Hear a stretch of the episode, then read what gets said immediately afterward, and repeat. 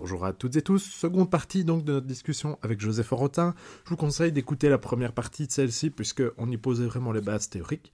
Et aujourd'hui, on commence donc l'application du concept de victoire et du concept de centre de gravité en interrogeant notamment la stratégie de Benjamin Netanyahou à l'égard du Hamas. Bonne écoute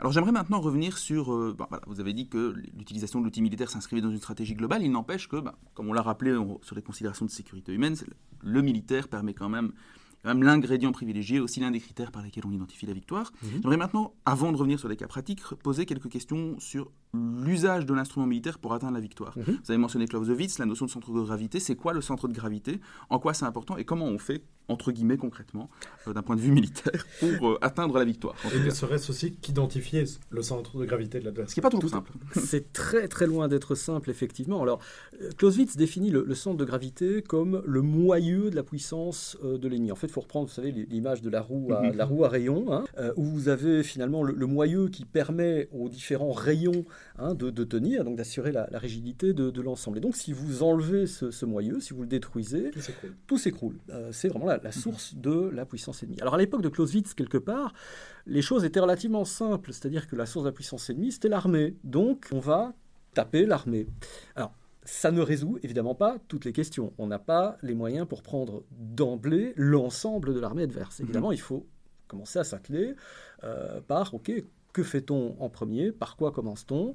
Euh, Est-ce qu'il y a une unité en particulier à cibler? Euh, Est-ce qu'on va peut-être cibler le commandement? Parfois c'est intéressant, parfois ça ne l'est pas, etc., etc. Donc on rentre vraiment dans des logiques en fait qui sont des logiques de ciblage. Alors évidemment, dans le contexte actuel, la source de la puissance d'un acteur, voilà, Clausewitz parlait d'État, aujourd'hui on parle d'acteurs, dont les États. Euh, la source de puissance d'un acteur, elle n'est pas nécessairement matérielle. Parce qu'à un mhm. moment donné, quand on est dans cette logique de ciblage, il faut des choses matérielles à taper. Euh, une, une, unité militaire, typiquement, voilà, c'est matériel. Que fait-on si la source de la puissance est typiquement, euh, dans le cas du djihadisme, une idéologie? J'allais venir, oui, la guerre contre la terreur. Voilà. que, que fait-on? Il est évident qu'il n'y a pas de, de, de structure formelle euh, à attaquer. Par contre, euh, l'évolution de, la, théorie militaire, que ce soit en COPD ou que ce soit en MGPO, euh, envisage les choses en réfléchissant en termes à la fois de centre de gravité dit stratégique, qui peut être matériel ou immatériel. Mhm. ça peut être une idéologie à un moment donné. C'est vrai que si on envisage le, centre de gravité de l'Allemagne nazie en 1933, on peut très bien se dire que c'est Hitler. Par contre, en 39, c'est beaucoup, beaucoup plus compliqué, que ça. Parce que l'idéologie s'est répandue partout. On fait comment? Et donc, euh, est défini, on, voilà, on, triche un petit peu avec Clausewitz, on dit, ben voilà, il y a un centre de gravité opératif qui est nécessairement lié à ce centre de gravité stratégique. C'est-à-dire, si vous tapez l'opératif, vous devez atteindre le stratégique. Alors déjà, vous n'atteignez pas à 100%. Hein. Déjà, il y a, voilà, il y a cette petite nuance-là. Mais lui doit être impérativement d'ordre matériel. Euh, donc vous pouvez très bien vous dire, comme se sont peut-être dit ceux qui ont fait les attentats, les djihadistes qui ont fait les attentats sur le 11 septembre, eh finalement, quelle est la source de puissance des États-Unis? C'est l'économie. Euh, le symbole aussi, c'est le cœur de New York. C'est le, cœur de New York, voilà. Euh, comment taper l'économie américaine C'est beaucoup trop vaste. Eh bien, on raffine le raisonnement. Économie, centre de gravité stratégique.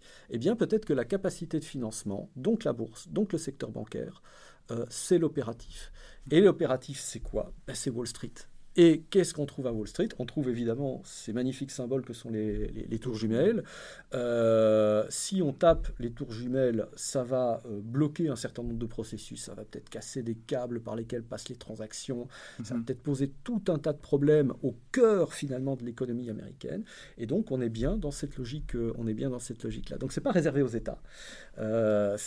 Voilà, c'est typiquement un, raisonnement stratégique. Ça devient évidemment beaucoup plus compliqué quand on commence à réfléchir en termes de centre de gravité je ne sais pas moi, par rapport à, à ACMI, euh, par rapport à Boko Haram, euh, euh, par rapport à l'État islamique. euh, Justement, j'aimerais vous poser une Mhm. question justement là-dessus. Euh, donc, pour nos auditeurs, on enregistre cet épisode à la mi-octobre. Mhm. Il y a donc déjà eu les frappes euh, du Hamas sur Israël. Mhm. Et on va pas en parler ici, on va se recentrer après sur notre théorie et sur euh, la guerre en Ukraine. Mais la victoire, c'est discursif, c'est des perceptions, ça dépend d'un objectif fixé. Et le Premier ministre israélien a fixé un objectif qui était l'éradication du Hamas, Mhm. considéré comme un groupe terroriste par l'Union européenne ou les États-Unis, au, Mhm. au même rang que les autres que vous venez de citer. Alors, bon, vous n'êtes pas devin, et on- il ne s'agit pas ici d'avoir une idée de ce qui va se passer alors que ça va évoluer très vite. Mhm. Mais est-ce faisable d'atteindre cet objectif d'un point de vue purement théorie militaire? Et si oui, donc il faut identifier hein, le centre de gravité du Hamas. Est-ce que c'est possible? Ne serait-ce que ça. On discute ici de façon tout à fait. Théorique, on revient à la théorie tout à l'heure. On est dans la théorie. On est dans la théorie. Alors oui, d'un point de vue stratégique, on peut se dire que la force finalement du, euh, du Hamas, c'est de capitaliser sur l'idée que la Palestine, enfin que Israël, la Palestine comprise au sens large, donc les territoires palestiniens De la Palestine mandataire, en fait. Voilà, Ouais. exactement. Que tout cela doit revenir aux Palestiniens et que les Israéliens doivent en sortir. En fait, pourquoi le Hamas a-t-il évolué? Simplement parce que d'autres groupes palestiniens ont eux-mêmes évolué, se sont un peu assagis, sont rentrés dans des logiques, voilà. L'OLP, l'OLP euh, Fatah. Voilà, exactement. Euh, et donc, ben, eux reprennent finalement le flambeau de la lutte violente euh, pour atteindre cet objectif qui est un objectif d'éradication d'Israël. Voilà. Atteignable ou pas, ça c'est encore une autre question. Mhm. Néanmoins, c'est cette idéologie-là qui est mobilisatrice et fédératrice euh, des gens du Hamas, mais aussi d'un certain nombre de groupes djihad islamiques, etc., qui euh, tournent un peu au parallèle, en, en parallèle. Bon.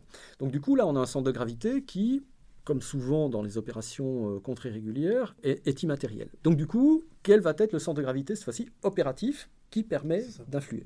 Alors, c'est là euh, où les Romains s'empoignèrent, euh, et voilà, c'est toujours très intéressant en école de guerre de faire ce genre d'exercice parce que ça génère des débats Oui, c'est ça. Ah non, très, très riches, mais où effectivement tout le monde a l'impression de rester un petit peu sur sa faim, euh, parce que les choses ne sont jamais si, euh, si évidentes que ça, dépendent beaucoup du renseignement, renseignement que les Israéliens en l'occurrence ont eu tendance à... C'est là où le bas a semblé blessé. En tout cas. Voilà, euh, là, il regardait beaucoup plus du côté jordanien que du côté, euh, du, du côté Gaza, donc forcément à un moment donné, voilà, donc c'est, ça devient difficile d'isoler, mais en, pure théorie, on, on peut se dire que bon, déjà il y a les chefs, euh, ceux qui vont être les animateurs finalement. Euh, on peut se dire qu'il y a peut-être un certain nombre d'unités particulièrement symboliques, voilà. On peut se dire que notamment euh, les unités de, de tir de roquettes, typiquement, Mm. euh, alors évidemment, elles ne- elles des échanges réguliers donc du Hamas qui tire depuis la bande de Gaza sur Israël avec ses roquettes. avec, euh, avec ces, ces- ces roquettes. Alors évidemment, elles vont pas faire plier Israël, ces roquettes, mais elles sont un symbole Elles tangible. incarnent. elles ce dont incarnent. Vous parlez là, ce sont toutes les incarnations de l'idéologie en fait. Exactement. Les chefs, les groupes, Voilà. et les armes qui symbolisent ce groupe. Tout à fait. Alors, en pure théorie, il faudrait un seul centre de gravité. Ah voilà. Alors là, ça devient évidemment très complexe de dire, ok, c'est les chefs. Alors, on peut se dire que, bah oui, une fois qu'on a tapé le grand chef, bah, il y aura un autre chef qui va devenir derrière, qui, qui va euh, venir derrière, euh, et qui ne faisait peut-être qu'attendre son heure, le couteau Pourquoi se couper les ongles puisqu'il repousse Voilà, exactement. Euh, alors là, il y a, y a- y a une vieille technique qui consiste à dire plus on élimine de chefs, plus on a de chances qu'un imbécile arrive à la tête et fasse des erreurs. Un peu ce qu'on avait dit sur Poutine et l'Ukraine, hein, quelque part, euh, Oui. mutatis mutandis. Il y avait une- d'ailleurs, ce que vous dites ici me rappelle une interview incroyable de, de- de Gatekeepers, le documentaire qui a été fait en 2012 Oui. sur le Shin Bet, donc le contre-espionnage israélien, dans lequel un des anciens directeurs dit Je suis persuadé que le terrorisme est un tonneau qui a une, qui a une fin, Mhm. et que si on en élimine suffisamment, on peut arriver au bout. Est-ce que vous y croyez ou pas? Honnêtement, je pense que oui. Je pense que oui, et je pense qu'en fait, alors je, peux certainement me, tromper, ce que je vais dire est particulièrement cynique, mais je pense qu'à force de souffrance, euh, les gens finissent par en avoir marre. Alors, je suis évidemment attristé de voir ce qui se passe dans, la bande de Gaza, en Israël, et euh, voilà, parce que humainement parlant, ce qui s'est passé est terrible. Mais, euh, et ce qui continue de se passer est terrible.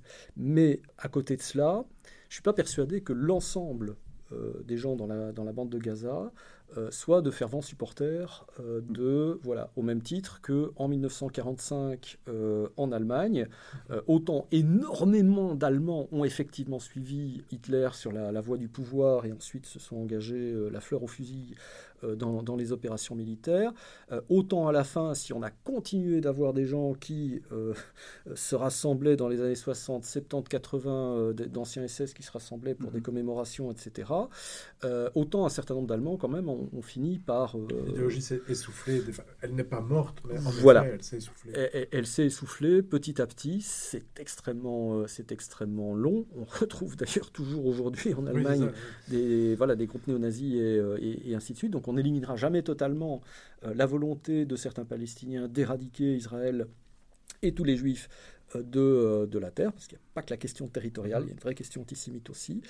Mais le tout est d'arriver au point d'inflexion où finalement la grande majorité des gens veut discuter et veut éviter, et veut éviter la violence. Et là, on en revient à une question très clausewitzienne, et qui est une question qui n'a pas réellement de, réponse, parce que la nature humaine est, faite comme ça, mais euh, qui est le fait de se dire, mais est-ce qu'il ne faut pas en arriver à une montée, aux extrêmes la plus, euh, brutale qu'il soit, euh, pour qu'à un moment donné, simplement, on se rend compte de la bêtise de la chose.